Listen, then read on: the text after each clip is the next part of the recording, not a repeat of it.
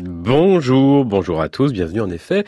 Ce matin, on part à Rouen tout à l'heure, à Semur, en Auxois, en Bourgogne, en Caroline du Nord également et à Alfortville en Ile-de-France. Pour commencer, direction la Nouvelle-Aquitaine. Son orchestre de chambre enseignement orchestre Poitou-Charentes a changé de nom l'an dernier, comme la région qui englobe désormais le Limousin et le Poitou-Charentes, mais l'orchestre réside toujours à Poitiers et depuis 18 ans, c'est Jean-François Esser qui en assure la direction artistique.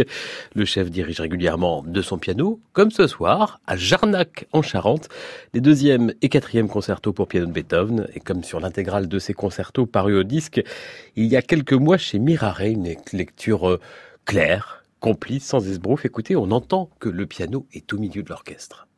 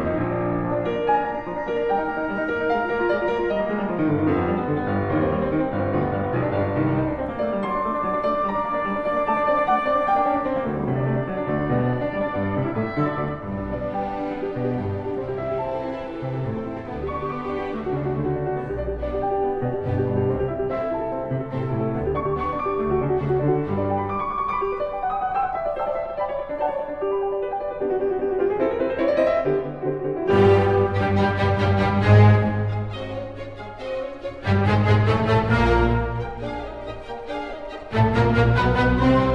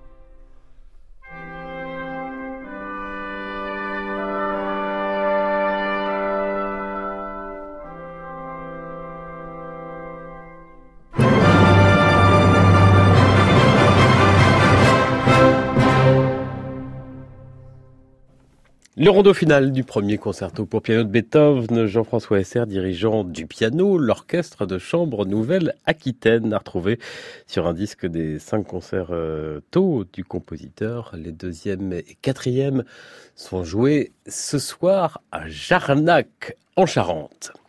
Jean-François Esser, qui est aussi un intime de la musique espagnole, tout comme Jordi Saval, à la tête de la Capella Real de Catalunya et du Concert des Nations, le chef catalan se penche sur Vivaldi, ce n'est pas la première fois, mais cette fois sur Judith Triomphante ou Judita Triumphante, le seul des quatre oratorios du compositeur qui qui n'a pas disparu, qui existe toujours, d'après l'histoire biblique de Judith qui décapite le tyran Holoferne pour libérer son peuple et en sous-texte pour Vivaldi la victoire de Venise sur le peuple, sur les Ottomans. C'est demain dans une ville que Jordi Saval connaît bien, Beaune à la basilique Notre-Dame, puis le lendemain à Paris à la Philharmonie.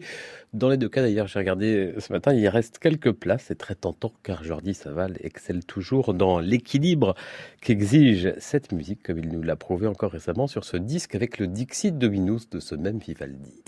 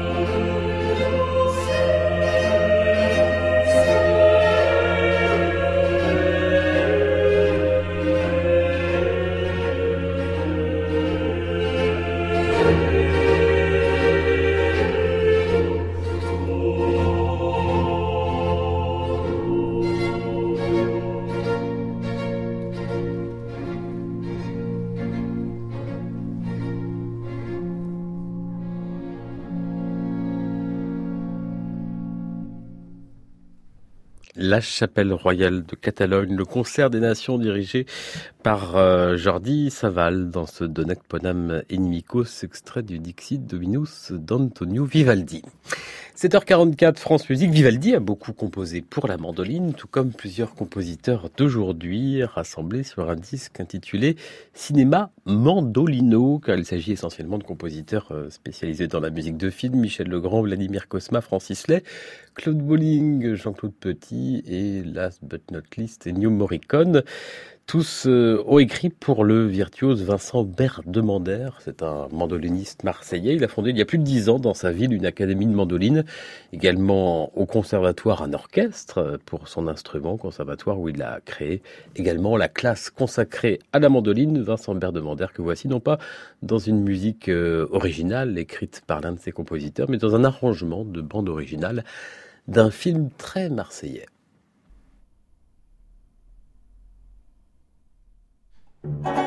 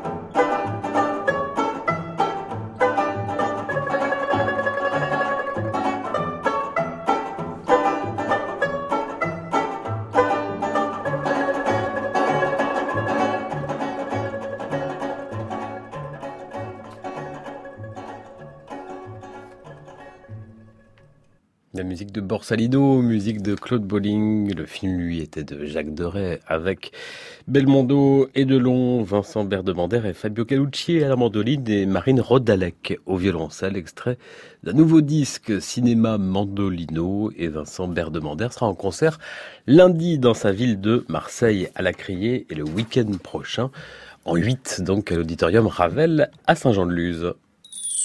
Génération France Musique, Jean-Baptiste Urbain. Il est 7h47. Est-ce une heure pour un peu d'orgue sur France Musique? Bien sûr. Écoutez comme c'est beau.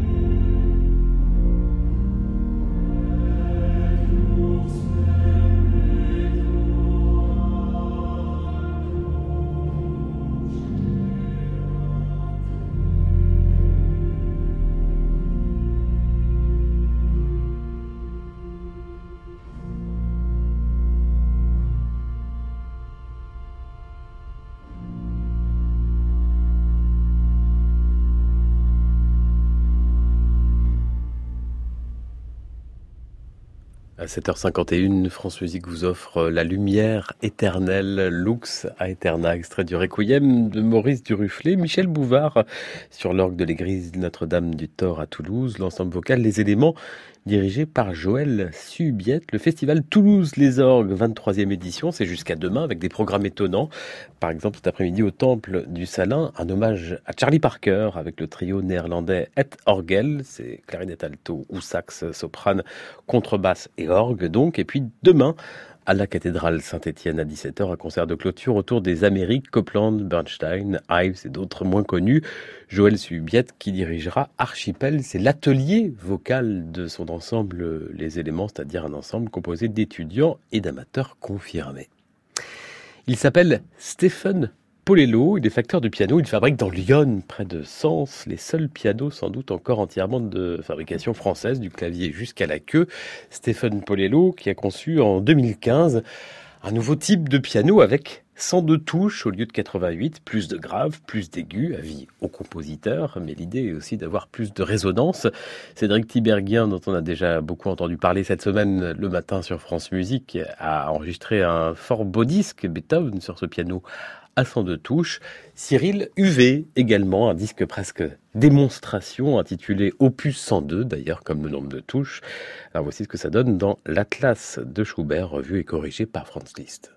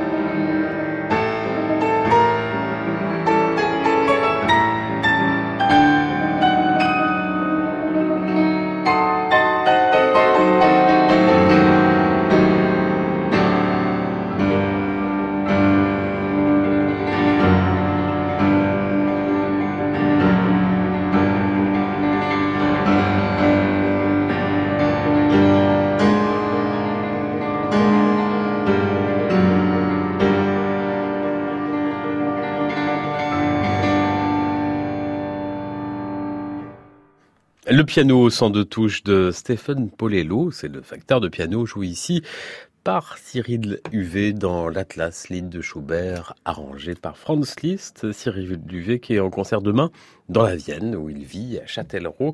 C'est le festival Automne Musical, dont d'ailleurs le pianiste assure la direction artistique. Concert intitulé Sur les pas de Schubert, à Vienne, en Autriche, par les musiciens de Vienne, en France. Il y en aura d'autres, d'ailleurs beaucoup d'autres musiciens invités. France Musique, 7h55, presque 56. Vous écoutiez, et eh bien vous jouez maintenant.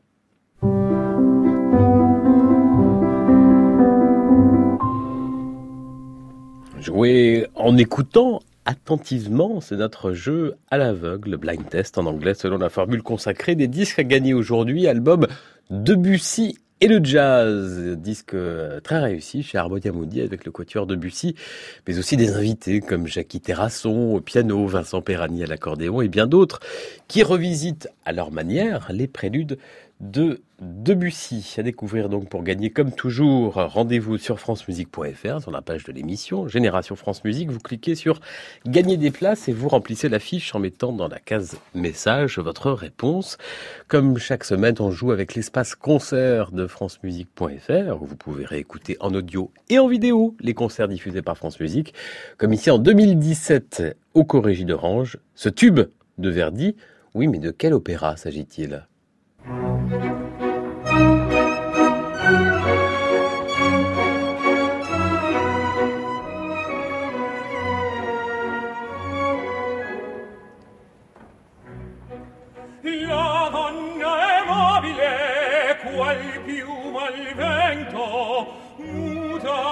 D'argento e di pensiero sempre una amabile leggiadro viso in pianto il riso e menzognero.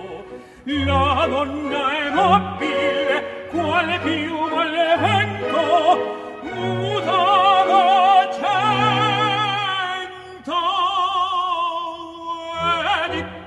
pensiero e di pensier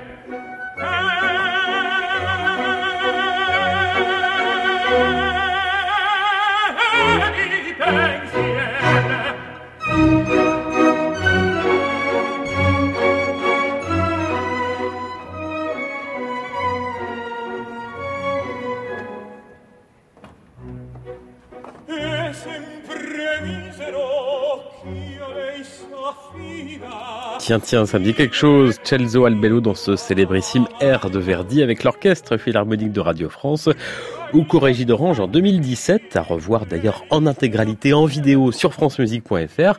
Mais de quel opéra s'agit-il? Rigoletto, Le Trouvert ou La Traviata? Votre réponse sur francemusique.fr et la réponse dans une heure. À tout de suite.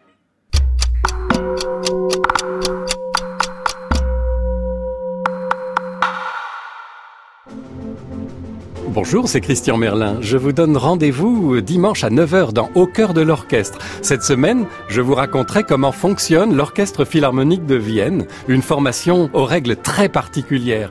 Au cœur de l'orchestre, c'est le dimanche à 9h sur France Musique, en réécoute et podcast sur francemusique.fr. Un rendez-vous en partenariat avec le Figaro. Vous qui écoutez France Musique, inventez son avenir. Rendez-vous sur maradiodemain.fr. Exprimez toutes vos idées sur le futur de votre radio. Un nouveau programme, de nouveaux services, surprenez-nous. Cette consultation est ouverte à tous. Inventez un nouveau France Musique. Rendez-vous sur maradiodemain.fr.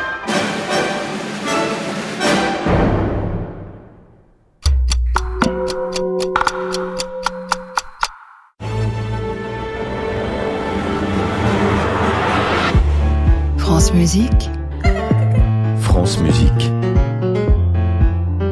l'adorer.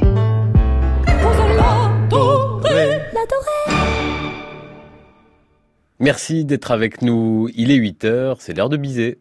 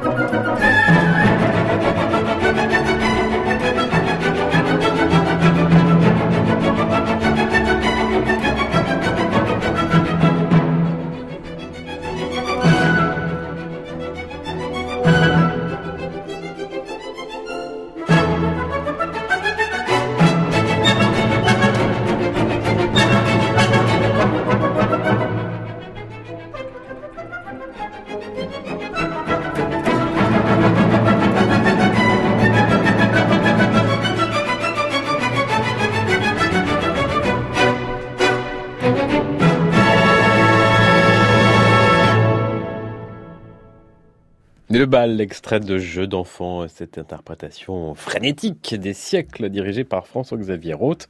En concert, les siècles et François-Xavier Roth, euh, vendredi prochain à Soissons, programme Malheur, la première symphonie.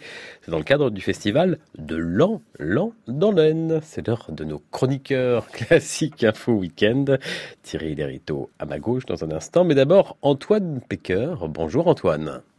Bonjour Jean-Baptiste, good morning. Good morning, ou plutôt good night, puisqu'il est 2 heures du matin passé, là où vous êtes aux États-Unis, à Chapel Hill, c'est en Caroline du Nord, et c'est là que se trouve le plus ancien campus américain, connu notamment pour ses universités d'art. Il y a un mois de l'élection de mi-mandat, Antoine, l'heure est à la mobilisation. Et oui, les étudiants comme les professeurs ne parlent quasiment que de ça. Ces élections de mi-mandat sont vues ici, Jean-Baptiste, comme un référendum pour ou contre Donald Trump. Et ce qui est intéressant, c'est que si l'État de Caroline du Nord, où je me trouve, est un État républicain, le campus, lui, est à gauche. Le directeur du département spectacle vivant, Emile Kang, que j'ai pu rencontrer hier, est d'ailleurs l'ex-conseiller culture de Barack Obama. Quant aux étudiants, ils avaient voté en nombre pour Bernie Sanders lors de la dernière présidentielle et sont désormais bien décidés à faire entendre leur voix pour combattre la politique de Trump. Un engagement que l'on retrouve de plus en plus chez les artistes deux exemples récents. La chanteuse de pop, Taylor Swift, que vous adorez, je crois, Jean-Baptiste, mhm. vient d'annoncer son soutien aux démocrates dans son état du Tennessee. Un geste d'autant plus fort qu'elle est extrêmement suivie sur les réseaux sociaux et très célèbre dans le sud, traditionnellement conservateur, on le sait, du pays. Donald Trump lui a répondu en disant qu'il aime maintenant sa musique, je cite, 25% de moins. En musique classique, le Philharmonique de New York a lui conçu sa saison autour du thème de l'immigration, pour montrer combien la richesse culturelle vient justement du cosmopolitisme au moment où le président préconise un repli nationaliste. Mais justement, Antoine, quelle est la politique culturelle de Donald Trump? Bonne question, Jean-Baptiste. Mais y a-t-il seulement une politique culturelle de Donald Trump? On rappellera que le président des États-Unis avait raconté dans le passé l'ennui qu'il avait ressenti en écoutant un opéra de Wagner. Il avait alors dit à sa femme, Mélania, Never again, plus jamais ça. Et s'il se vante de posséder un tableau de Renoir, les critiques d'art disent que c'est un faux. Pas étonnant, allez-vous me dire, pour un fan des fake news. Une fois arrivé à la Maison Blanche, il avait annoncé vouloir supprimer purement et simplement l'Agence nationale pour les arts, qui est une sorte d'équivalent du ministère de la Culture ici, mais bien plus faible économiquement. Aux États-Unis, je le rappelle, la majorité des financements sont privés, mais le Congrès ne l'a pas laissé faire et a même accordé une très légère augmentation pour le financement de cette structure. Il n'empêche, le bras de fer est engagé. Donald Trump a en horreur cette élite qui finance la culture ces grands patrons qui ont la plupart du temps soutenu Hillary Clinton. Est-ce qu'il y a quand même, Antoine Baker, des artistes, quelques artistes qui soutiennent Trump bah, vous le connaissez tous, il y a déjà le rappeur Kanye West, qui fait un peu figure d'exception sur la scène musicale, il faut bien le dire. Du côté des plasticiens, on citera Scott Lobaido, autoproclamé artiste patriote, qui n'a de cesse de peindre le drapeau américain, ou encore John McNaughton, qui lui n'aime rien tant que représenter les vétérans de guerre et les policiers. On n'est pas vraiment dans l'abstraction, vous l'aurez compris. Et pour finir, je rappellerai cette anecdote qui montre que les structures culturelles sont bien entrées en résistance ici. À l'arrivée de Donald Trump, la Maison Blanche a contacté le musée Guggenheim pour obtenir le prêt d'un tableau de Van Gogh. Le musée new-yorkais a décliné la proposition et a proposé à la place des toilettes en or de Maurizio Cattelan. L'humour, vous l'aurez compris, de ce côté-ci de l'Atlantique est plus que jamais nécessaire. Antoine Pecker, chronique internationale en partenariat avec la lettre du musicien. Bonne journée ou bonne nuit, Antoine, de l'autre côté de l'Atlantique. Et pour vous bercer, non pas euh, Kanye West ou Taylor Swift, mais un peu de Wagner que nos goûts de guerre Donald Trump, dirigé par Jaap van Sweden, le nouveau chef de l'orchestre philharmonique de New York dont vous parliez.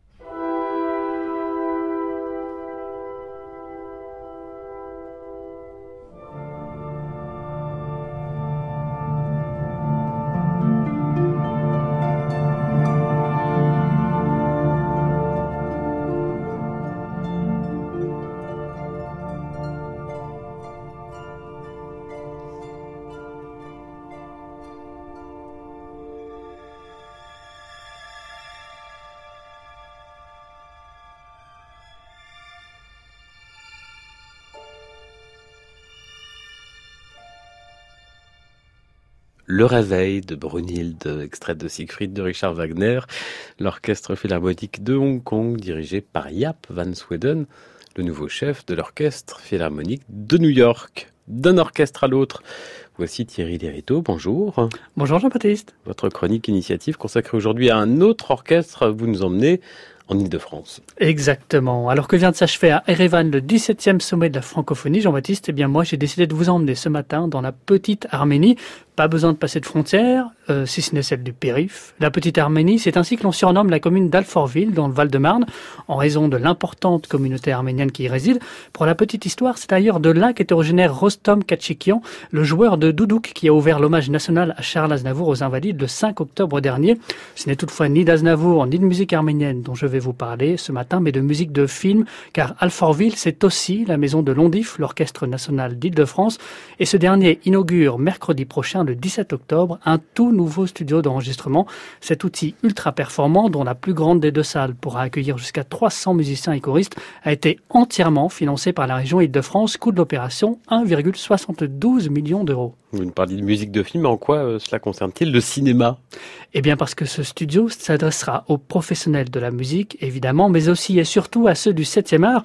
Londif aimerait que ce nouveau lieu high-tech devienne en quelque sorte le cheval de Troie des orchestres français pour reconquérir le milieu du cinéma, inciter producteurs, réalisateurs et compositeurs à venir enregistrer leurs bandes originales ici plutôt qu'à l'étranger. Pour la partie technique, ces concepteurs ont d'ailleurs bénéficié des conseils des experts du studio Davou, mythique adresse du nord de Paris où ont été enregistrées de nombreuses musiques de films, dont celle des Demoiselles de Rochefort, pour ne citer que celle-là.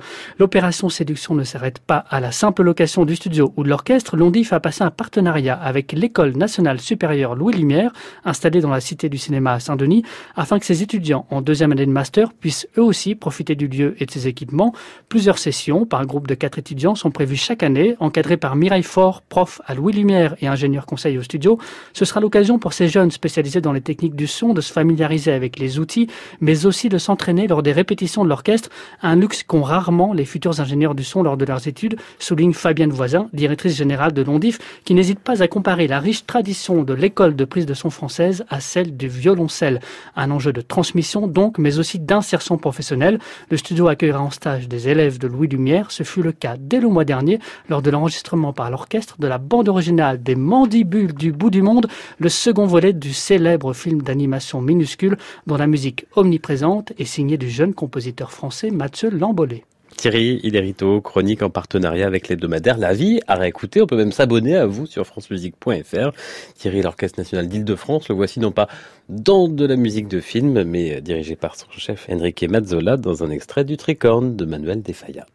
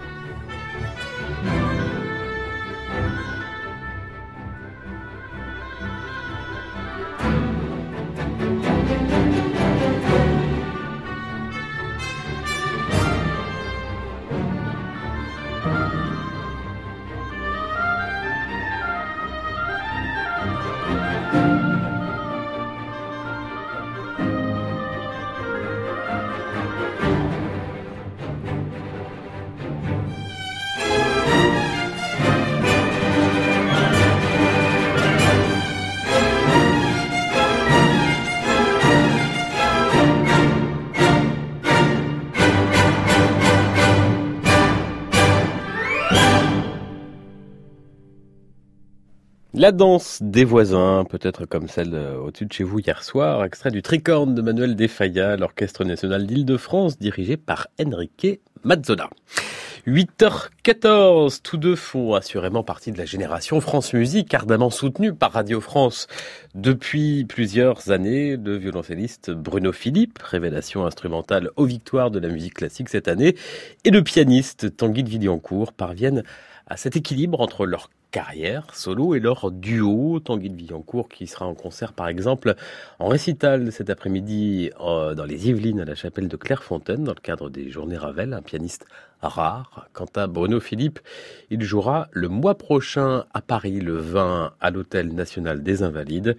Ces deux jeunes musiciens de moins de 30 ans, on entend leur complicité, leur symbiose musicale sur leur premier disque paru chez Harmonia Mundi l'an dernier, Beethoven et Schubert.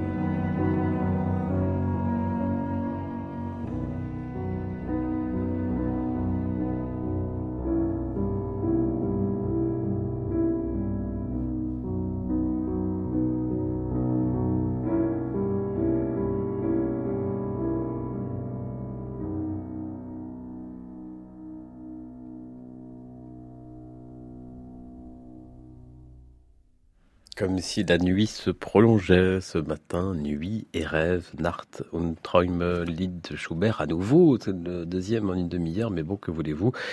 Arrangé pour violoncelle et piano, Bruno, Philippe et Tanguy de Villancourt. France Musique, 8h18. Il est né, Paul, il est né à Bordeaux en 1844. Paul Tafanel, mort il y a tout juste 110 ans. Paul Tafanel, considéré comme le fondateur de l'école française de flûte traversière. Alors certains sûrement des souvenirs de méthodes d'apprentissage Tafanel, souvenir plus ou moins bon. On lui doit aussi quelques très agréables œuvres pour flûte et pour instruments euh, avant, comme ce quintet transcendé par Philippe Bernold, Benoît de Barsoni, Jean-Louis Capezzali, Laurent Lefebvre et Philippe Béraud.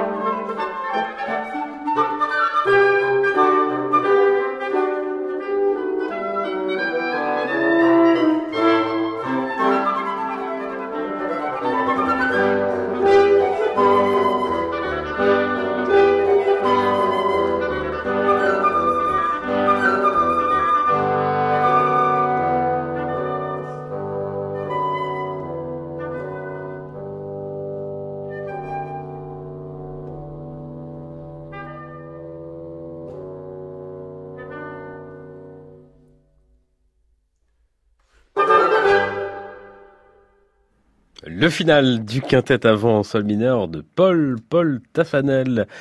Benoît de Barsoni au corps, Philippe Bernold à la flûte, Jean-Louis Capezzali au bois, Laurent Lefebvre au basson et Philippe Béraud à la clarinette. Philippe Béraud qui d'ailleurs sort un nouveau disque la semaine prochaine, Clarinette Fantasia, dans des œuvres du compositeur Alexis Cielsa.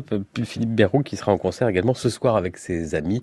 Trois grands musiciens, Régis Pasquet, Jean-Claude Pentier et Roland Pidou, c'est à l'église Saint-Antoine à Beaulieu-les-Loches. C'est dans l'Indre-et-Loire, France Musique 8h25.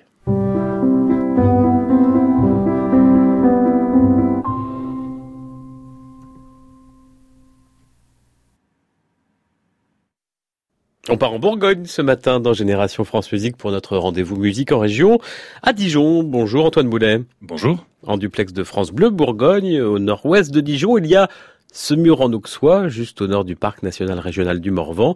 Et c'est là que débute aujourd'hui un nouveau festival. Il s'appelle Ouverture. C'est sur deux week-ends. Celui-ci et le prochain. Antoine Boulet, vous en êtes le président.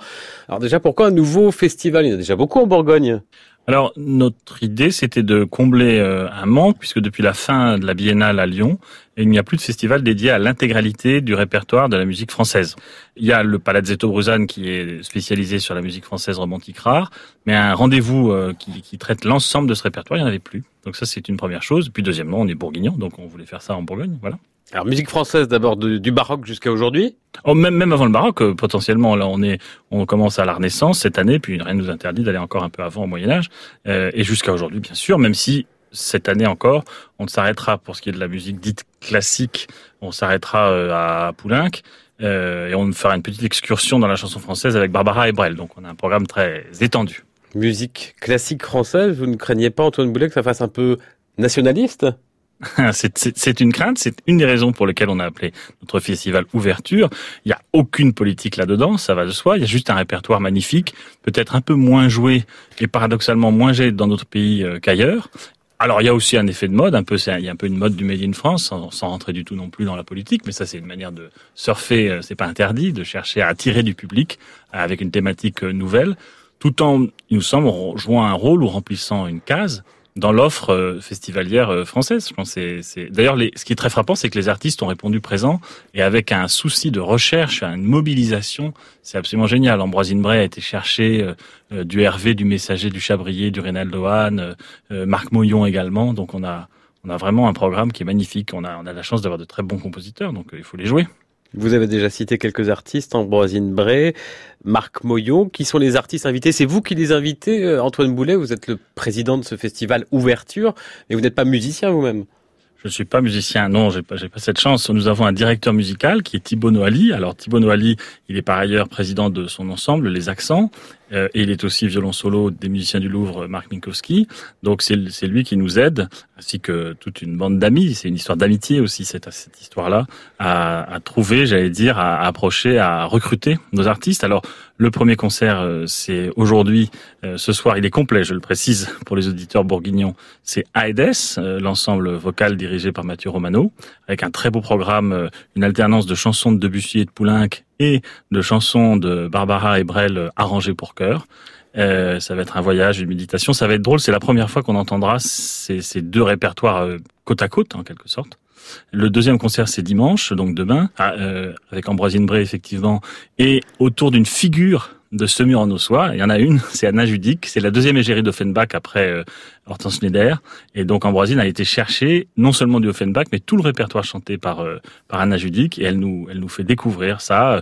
On ira jusqu'à jusqu'à la chanson de Cloris de Reynaldo Hahn, qui est une pièce magnifique. Antoine Boulet, ce festival ouverture à ce mur en Auxois, ça se passe où? Il y a un théâtre euh, dans cette ville? Il y a un petit théâtre à l'italienne qui est un petit bijou qui jauge 260 places, donc c'est faut se précipiter. Faut aller sur www.festival-semur.fr. J'en profite si c'est possible. C'est fait. Euh, et euh, c'est un petit théâtre à l'italienne qui a été construit en, en, 1847, qui a été détruit par le feu, reconstruit en 1901. Si vous venez, vous verrez au plafond que le peintre s'est amusé à écrire à la calotte en transparence sur une partition euh, peinte sur la fresque du plafond.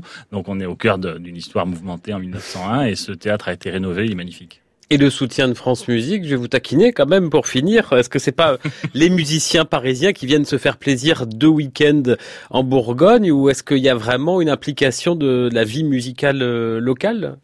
Alors il y a une vie musicale locale, elle est très riche. Il y a un mois, il y avait Jordi Saval qui était venu au château de Bussy-le-Grand.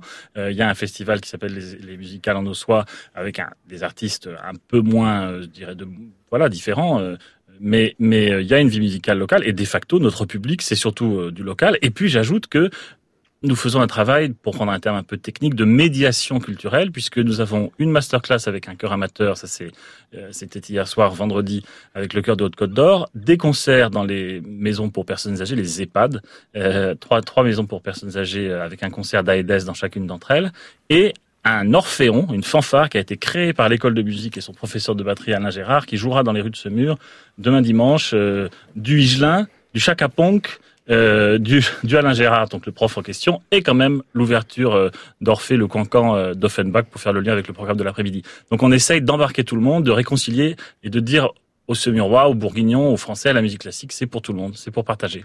Antoine Boulet, président du festival Ouverture, festival de musique classique française, donc euh, d'avant le baroque jusqu'à aujourd'hui, avec de la chanson française. Parmi les artistes invités euh, ce week-end et le week-end prochain à Saumur en Auxois. D'ailleurs, vous dites Auxois, hein, c'est comme Auxerre. Hein.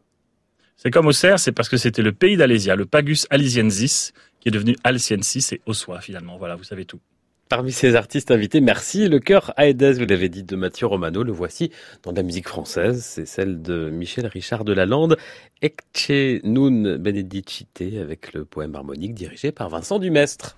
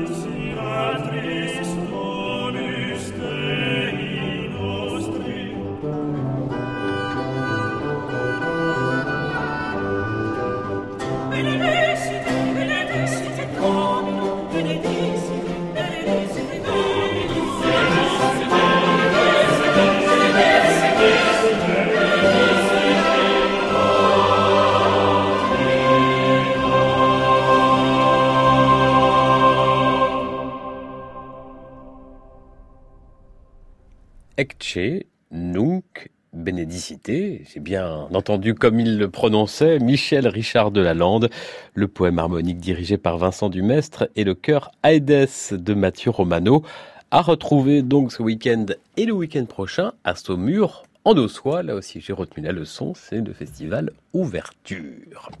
8h37, France Musique, que diriez-vous d'une Schubertiade Alors, on ne va pas encore euh, écouter de Schubert, mais c'est le titre choisi pour la saison d'hiver de musique de chambre de Sceaux dans les Hauts-de-Seine. Ce n'est pas au parc, mais à l'hôtel de ville. Sceaux et sa tradition de musique de chambre depuis des premiers concerts imaginés par le musicologue Alfred Lovengut. Alors, pour cette première édition, cette Schubertiade qui commence cet après-midi va réunir euh, des formations comme le Quatuor Modigliani, le Quatuor Aquilone et pour débuter tout à l'heure, le jeune trio Atanasov, trio violon, violoncelle, piano. C'est d'ailleurs Pierre Kaloyan Atanasov, le pianiste de l'ensemble, qui assure la direction artistique de cette Schubertiade. Avec lui, Perceval Gilles et Sarah Sultan, un festival d'ailleurs parrainé et présenté par Frédéric Lodéon. L'occasion euh, de voir de tout près donc une légende de la radio, le trio Atanasanov, euh, non pour l'instant enregistré qu'un seul disque, mais quel disque consacré? Diapason d'or, musique tchèque, Dvorak, et ici Smetana.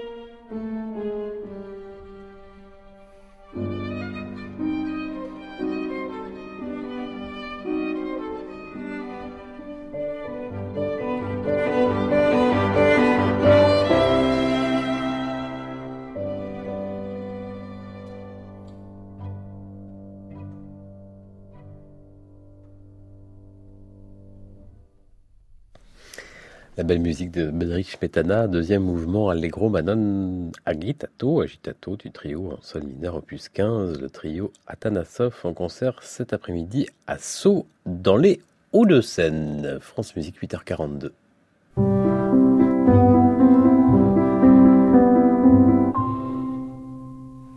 La chronique de Nathalie Moller, fête Bonjour Nathalie. Bonjour Jean-Baptiste. Vous nous emmenez où ce matin? Ce matin, direction Rouen, la capitale normande. Et ce que vous entendez là, eh bien, ce sont les cloches de la très célèbre cathédrale rouennaise, un ensemble de cloches qu'on appelle le carillon. Qui sonne les heures.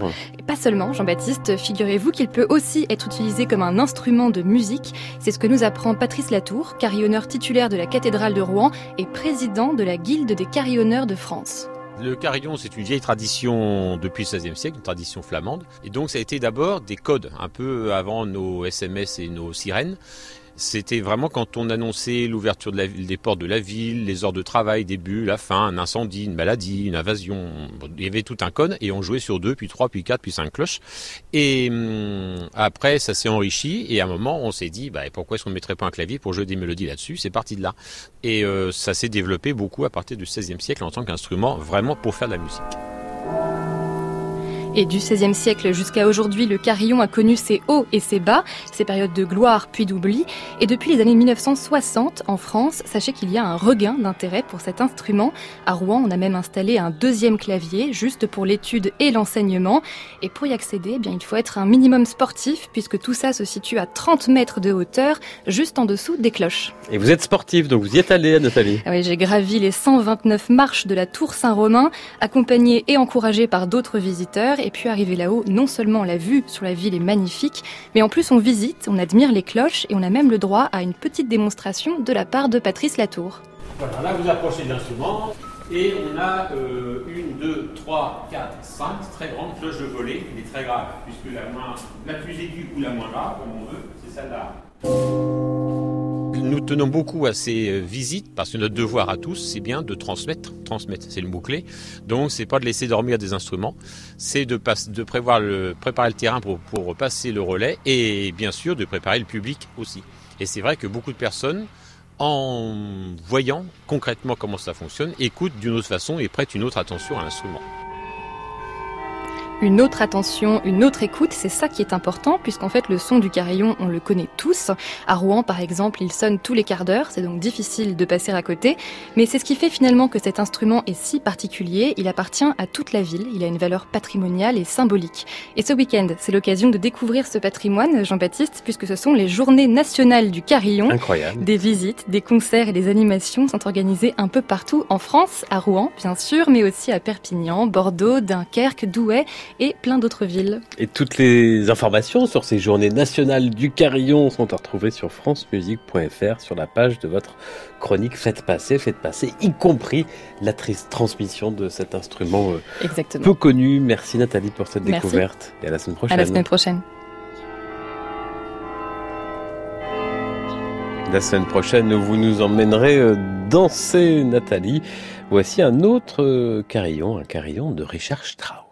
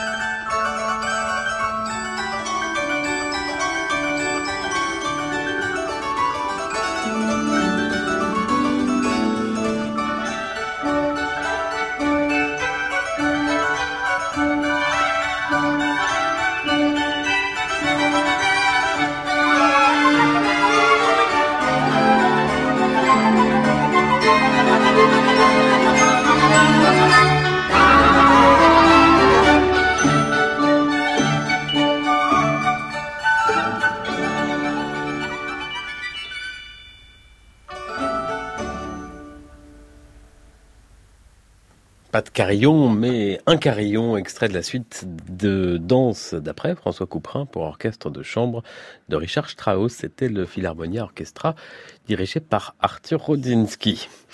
Leur premier pas, chaque samedi, on clôt Génération France Musique en plongeant dans les archives musicales lointaines ou plus récentes de certains des grands interprètes d'aujourd'hui. Le pianiste français Lucas Debargue fêtera dans quelques jours ses 28 ans. Il sera jeudi en concert à Lille, à l'auditorium avec l'orchestre philharmonique de Radio France, dirigé par Sir Roger Norrington dans un programme Chopin. Et puis même programme le lendemain à Paris à la Maison de la Radio. Lucas Debargue, dont la carrière a explosé en 2015 au concours Tchaïkovski à Moscou qu'il ne remporte pas ce concours, mais où il sera repéré par le monde musical. Mais sur France Musique, nous l'avions repéré avant, avant tout le monde, comme souvent, en 2014. Il donne son premier concert devant les micros de Radio France dans Génération Jeunes Interprètes de Gaël Le Gallic. Voici Ondine, extrait de Gaspard de la Nuit.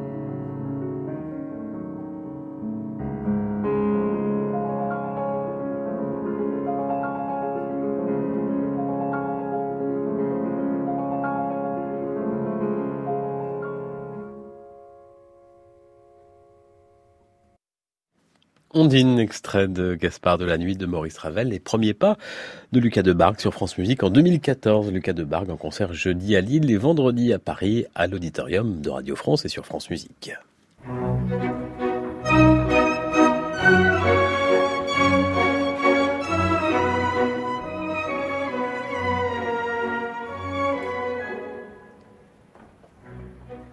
C'est un extrait de Rigoletto de Verdi, la Donna Immobilier, c'est la réponse de notre jeu.